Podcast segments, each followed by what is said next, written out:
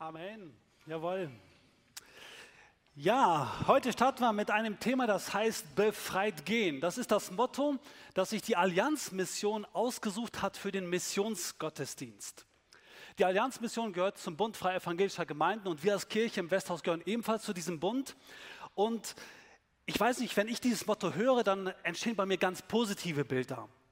Ich denke nämlich zunächst erstmal an eine Person, die einen richtig schweren Rucksack hat, der richtig beladen ist und wo man äh, richtig müde und KO ist, der drückt. Und dann aber kommt der Moment, wo ich Pause machen kann, wo ich diesen Rucksack ablegen kann, aufatmen kann und jetzt äh, befreit gehen kann. Befreit gehen. Ich finde, das ist ein tolles Bild. Interessant finde ich, warum man bei einem Missionsgottesdienst das so als Überschrift genommen hat. Ich weiß nicht, wie es euch geht, welche Bilder bei euch hochkommen, wenn ihr an Mission denkt. Ich habe manchmal den Eindruck, dass man eher an diesen fetten Rucksack denkt, der voll geladen ist mit, das ist ein Missionsbefehl, das hast du zu tun. Und immer mehr wird die Last und du denkst, oh, nicht schon wieder über Mission reden. Irgendwie gar nicht so entspannt. Aber ich finde es cool, dass diese Missionsgesellschaft, die Allianzmission jetzt eine neue Perspektive uns eröffnen möchte. Und schön, dass du da bist, egal ob du was mit Mission zu tun hast, vielleicht bist du heute zum ersten Mal da, hast gar nichts mit Kirche und Glauben zu tun, wie auch immer du unterwegs bist gerade. Hey, schön, dass du da bist, denn ich habe die Überzeugung, dass wir alle eigentlich genau das wünschen, was hier als Motto draufsteht. Befreit gehen. Hey, wir alle wollen, glaube ich, befreit gehen. Und darum geht's. Deswegen lasst uns einsteigen in eine Begebenheit, die Jesus hier erlebt hat, als er hier auf der Erde gelebt hat. Und ich finde, wenn man so in der Bibel liest, was er so alles erlebt hat, da gibt es so ein paar Ereignisse, die sind echt spannend und herausfordernd, aber es gibt noch so ein paar weitere, die sind krass, richtig krass, wie ich finde. Und in so eine krasse Geschichte steigen wir ein. Jesus ist mit seinen Freunden, seinen Jüngern unterwegs auf dem See Genezareth und sie landen mit ihrem Boot in einem heidnischen Gebiet, überwiegend heidnisch. Heidnisch bedeutet also eine andere Religion wie die Juden, wie Jesus und seine Freunde. Dort landen sie und Jesus steigt aus dem Boot und dann passiert Folgendes. Als Jesus aus dem Boot stieg und an Land ging, lief ihm ein Mann aus der nahegelegenen Stadt entgegen, der von Dämonen besessen war. Er trug schon lange keine Kleider mehr und lebte abseits von den Häusern in den Grabhöhlen. Das ist doch mal ein krasser Einstieg, oder? Also da kommt ein Mann nackt hin und her getrieben, nicht in der Gemeinschaft lebend und in dem Kontext wird noch gesagt, er schreit herum, er kommt auf Jesus und jetzt muss man dazu wissen, dadurch, dass er auch in diesen Grabhüllen lebt, wirklich eine krasse Vorstellung. Fakt ist, er darf eigentlich nicht mit Jesus in Kontakt kommen. Denn dieser Mann ist unrein, so haben es die Juden gesagt. Und Jesus darf mit ihm Kontakt haben, denn wenn er Kontakt mit ihm hat, dann ist Jesus wiederum selbst unrein und muss sich isolieren. Aber es geht noch weiter. Die Beschreibung in 29 heißt dann, der Besessene war schon seit langer Zeit in der Gewalt des Dämons. Man hatte ihn zwar an Händen und Füßen gefesselt, um ihn in sicherem Gewahrsam halten zu können, doch er hatte die Ketten immer wieder zerrissen und war von dem Dämon an einsame Orte getrieben worden. Also gar keine Frage, wenn man diese Beschreibung sieht, ich glaube, da sind wir uns alle sehr schnell einig, dieser Mann konnte nicht befreit gehen.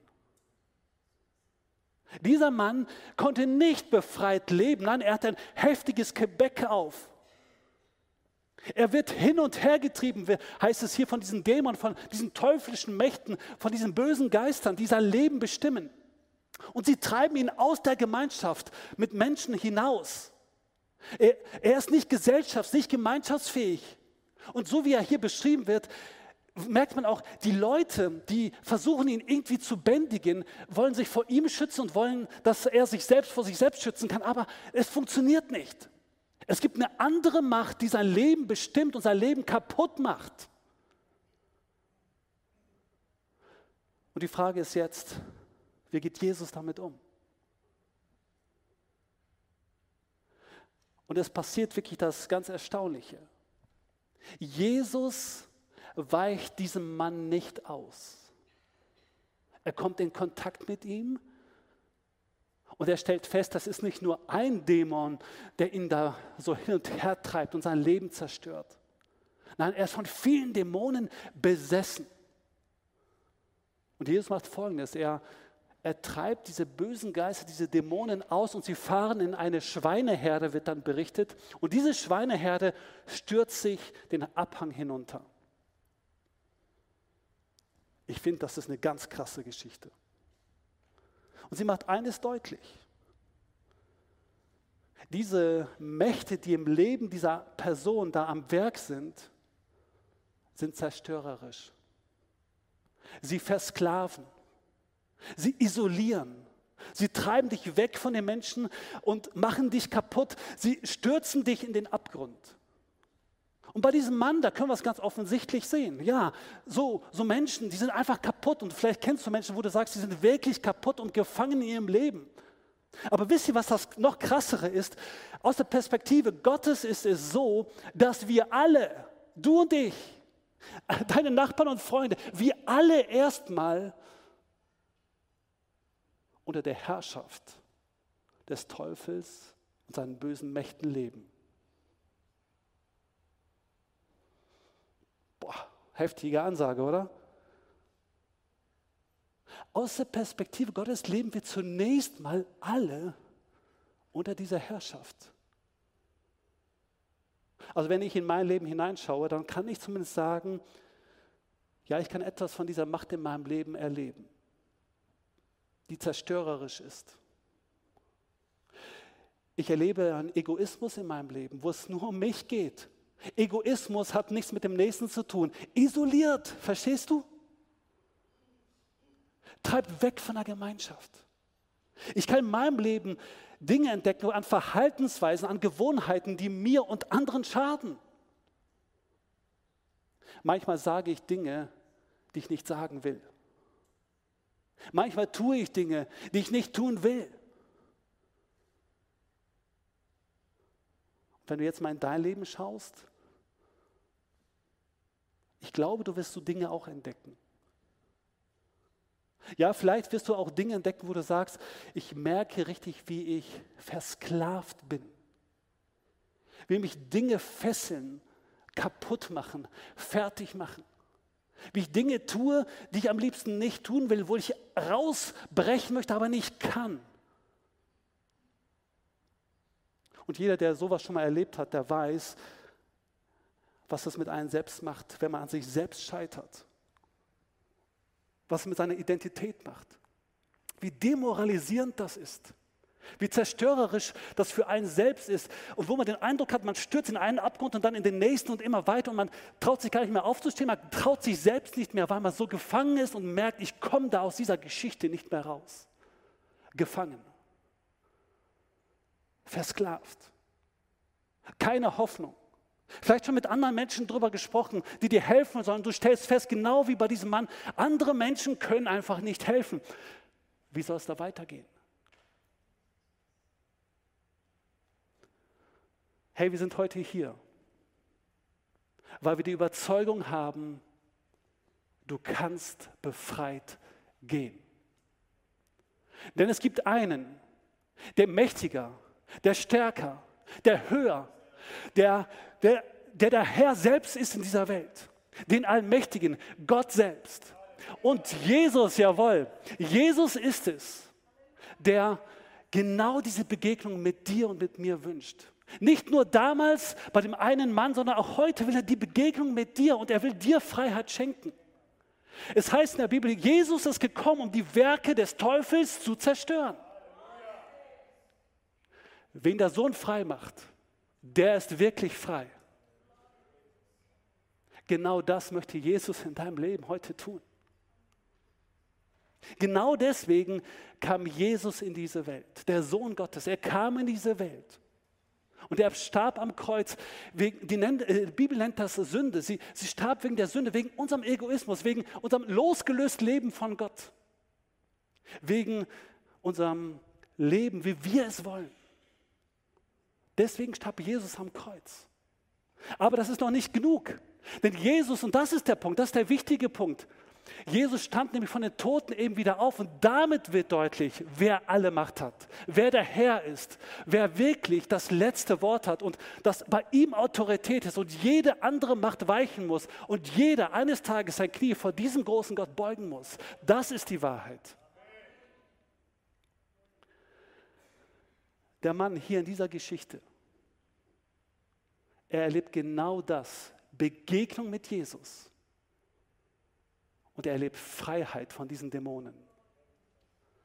Und andere Leute stellen das fest, jetzt ist was völlig anderes. Und dann heißt das in dem Text, die Leute machten sich auf den Weg, um mit eigenen Augen zu sehen, was geschehen war. Sie kamen zu Jesus und fanden den Mann, aus dem die Dämonen ausgefahren waren, zu seinen Füßen sitzen, bekleidet und bei klarem Verstand. Da bekamen sie es mit der Angst zu tun. Hey, merkt ihr, was für ein Unterschied da ist? Vor Jesus und nach Jesus, was das mit dem Mann gemacht hat. Vor Jesus eben isoliert, keine Gemeinschaft, nackt, verwirrt, hin und her getrieben. Und jetzt auf einmal ein völlig neuer Mensch, klar beim Verstand, am Lernen von Jesus, angezogen, der hat eine 180-Grad-Wende erlebt. Ein neuer Mensch durch die Begegnung mit Jesus. Und wir stellen fest, Jesus macht bei diesem Mann nicht nur, er macht ihn nicht nur frei, sondern er stellt ihn wieder her. Er macht Dinge heil. Er schenkt Freiheit, sodass er wieder zurück in die Gemeinschaft, zurück in die Gesellschaft, zurück zu Gott kommt.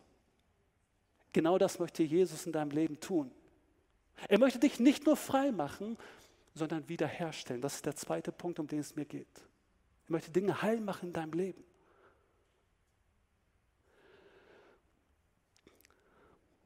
Vielleicht geht es dir so, wie ich auch manchmal denke und gedacht habe. Dass du sagst, ja genau, das wünsche ich mir doch schon lange, diese eine Begegnung mit Jesus. Und dann ist alles neu und alles anders. Alle Ketten, alle Süchte, alle schlechten Gewohnheiten fallen ab und alles ist gut. Ich bin quasi im Himmel. Und die Wahrheit ist, beides ist richtig. Denn Jesus macht eines. Es wird beschrieben, dass Jesus mit seinem Leben bezahlt und uns herausholt aus dieser Macht der Finsternis des Teufels und uns hineinsetzt in sein Reich. Und er der Herr, der König ist. Und das passiert, indem wir glauben, indem wir ihm unser Vertrauen schenken, Jesus unser Vertrauen schenken. Genau dafür ist Jesus gestorben und versetzt uns dann eben in sein Reich hinein. Hey, und das ist sofort da. Darauf kannst du dich berufen. Du hast einen neuen König, jemand, der dein Leben bestimmen darf, wonach du dich ausrichten darfst. Aber das Zweite fordert uns manchmal heraus, nämlich der Punkt, was ist denn jetzt mit meinen schlechten Gewohnheiten? Und da stellen wir fest, wir leben tatsächlich in einer Welt dazwischen. Frei und manchmal doch nicht ganz frei. Wir sind unterwegs, auf dem Weg. Ich weiß, hier sitzen einige Leute, die es erlebt haben, dass sie in der Begegnung mit Jesus frei geworden sind von Pornografie, von Alkohol, von anderen Dingen. Das haben sie erlebt mit einem Schlag. Ich persönlich habe es mehr so erlebt, dass Jesus mit mir einen Weg der Veränderung geht. Dass er mein Ankerpunkt ist und er mir hilft, aufzustehen, neu anzufangen, auch in dieser Beziehung mir bewusst zu sein, wie ich zu leben habe und mein Leben ausrichten kann, immer wieder neu auf ihn. Aber es zeigt eines, und das ist mir wichtig, dass Gott durch Jesus Veränderung schafft und ich in ihm eine neue Identität habe. Ich weiß, zu wem ich gehöre. Jesus befreit, Jesus stellt wieder her und das Dritte ist, Jesus beauftragt. Das sehen wir hier in diesem Vers. Jesus sagt nämlich zu diesem Mann, geh wieder zu deiner Familie, sagte er, und erzähle dort, was Gott für dich getan hat. Da ging der Mann fort und verkündete in der ganzen Stadt, was Jesus für ihn getan hatte. Genau das ist Mission. Dieser Mann ist wahrscheinlich, soweit ich weiß, der erste Missionar, den Jesus eigentlich wegschickt, ausschickt, und zwar in ein heidnisches Land. Noch lange vor diesem offiziellen Missionsbefehl. Und wie sieht Mission aus? Mission bedeutet zu erzählen, was Gott in deinem Leben getan hat. Hey, wir alle erzählen doch so gerne Dinge, die gut sind, oder? Wir erzählen, was für einen tollen Urlaub wir gemacht haben, was wir uns vielleicht angeschafft haben, welche tolle Begegnungen wir haben. Und Jesus sagt diesem Mann, hey, du brauchst nicht so einen Zehn-Punkte-Plan machen, sondern geh einfach und erzähl, erzähl genau dasselbe, was du jetzt erlebt hast. Erzähl doch einfach, dass du Freiheit erlebt hast. Erzähl doch einfach, dass du Vergebung erlebt hast. Erzähl doch einfach, wie du zurück in die Gemeinschaft geführt worden bist. Erzähl doch, wie Dinge in deinem Leben heil werden. Erzähl doch einfach, dass du jetzt einen Sinn, eine Bestimmung hast. Erzähl es doch einfach, genauso wie du allen anderen Schrott auch erzählst, aber erzähl das, was wirklich wichtig ist. Tu es einfach. Erzähl es. Wir haben als Kirche im Westhaus einen Leitsatz, da komme ich gleich drauf zu sprechen. Aber die Frage ist doch, wieso brauchen wir, reden wir eigentlich von Mission? Warum geht es heute um Mission? Und wenn ich von Mission rede, dann meine ich nicht nur die Auslandsmission, sondern Mission fängt eben da an, was dieser Mann gemacht hat. In deiner Familie, in deiner Stadt, in deiner Umgebung, in deinem Arbeitsplatz, wo auch immer du bist und auch im Ausland korrekt. Aber wieso braucht es das? Und der Punkt ist sehr einfach. Weil es heute immer noch Menschen gibt, die unfrei leben. Deswegen braucht es Mission. Und vielleicht bist du selbst genau diese Person, die merkt, ich lebe eben nicht frei. Oder vielleicht kennst du in deiner Familie, an deinem Arbeitsplatz, in deiner Nachbarschaft Menschen, die eben nicht frei unterwegs sind. Die mit diesem schweren Gepäck in ihrem Leben unterwegs sind. Und genau diese Menschen brauchen die Nachricht von Hoffnung, von, von Freiheit, die brauchen diese Nachricht, dass es diesen Jesus gibt, der alle Macht hat, der stärker ist wie alles andere, egal ob sichtbar oder unsichtbar, damit sie Freiheit erleben können. Deswegen, hey, braucht es Menschen wie dich und mich, die einfach erzählen, was Gott in ihrem Leben getan hat. Unser Leitsatz als Kirche unterstreicht das nochmal. Als Kirche im Westhaus wollen wir möglichst viele Menschen mit der befreienden Botschaft von Jesus erreichen und gemeinsam mit ihnen Gott ehren. Herr, merkt ihr diese befreiende Botschaft? Wir haben eine befreiende Botschaft und diese befreiende Botschaft muss unter die Leute. Durch dich und durch mich. Und jeder auf seine Art und Weise. Was nimmst du also mit? Das Erste, was ich dir heute sagen möchte, ist, ich möchte dir eine Einladung aussprechen. Jesus lädt dich nämlich ein und sagt, hey, ich habe mein Leben für dich gelassen, damit du herauskommst aus dieser Finsternis, aus dieser Sklaverei und hineingesetzt wirst in das Reich Gottes, wo Jesus der Herr ist. Vielleicht hast du es heute zum ersten Mal gehört. Hey, dann bist du eingeladen zu sagen, Jesus, genau das möchte ich tun. Ich nehme es in Anspruch für mein Leben, dass du genau dafür gestorben bist und dass du alle Macht hast. Und ich möchte, dass du der Herr bist. Und ich sage mich los von allen Mächten der Finsternis. Und ich folge dir nach. Hey, dann tu es heute. Und wir helfen dir gerne dabei. Zweiter Punkt, Wiederherstellung. Jesus möchte dich nicht nur frei machen, sondern er möchte dich wiederherstellen. Und deswegen, vielleicht ist das dein Thema mehr, dass du sagst, okay, ich merke, es gibt aber Dinge in meinem Leben, wo ich noch gefangen bin, wo ich um mich um mich selbst drehe, wo ich nicht heil bin. Hey, dann bist du eingeladen zu sagen, okay, Jesus, wie möchtest du heute an mir arbeiten? Wie könnten nächste Schritte da aussehen? Wo könnte ich mir Hilfe holen mit Menschen, die mich da begleiten und mir immer wieder klar machen, hey, dass ein Wechsel stattgefunden hat und dass ich mit Jesus unterwegs bin. Und dritter Punkt ist Beauftragung. Hey, prüf doch mal für dich, wo schickt Gott dich hin? Wo möchtest, möchte Jesus, dass du davon erzählst, was du erlebt hast mit Gott? Vielleicht eben deine Familie, vielleicht deine Stadt, vielleicht im Ausland. Sebastian Kudetore ist einer der Missionare, die wir unterstützen.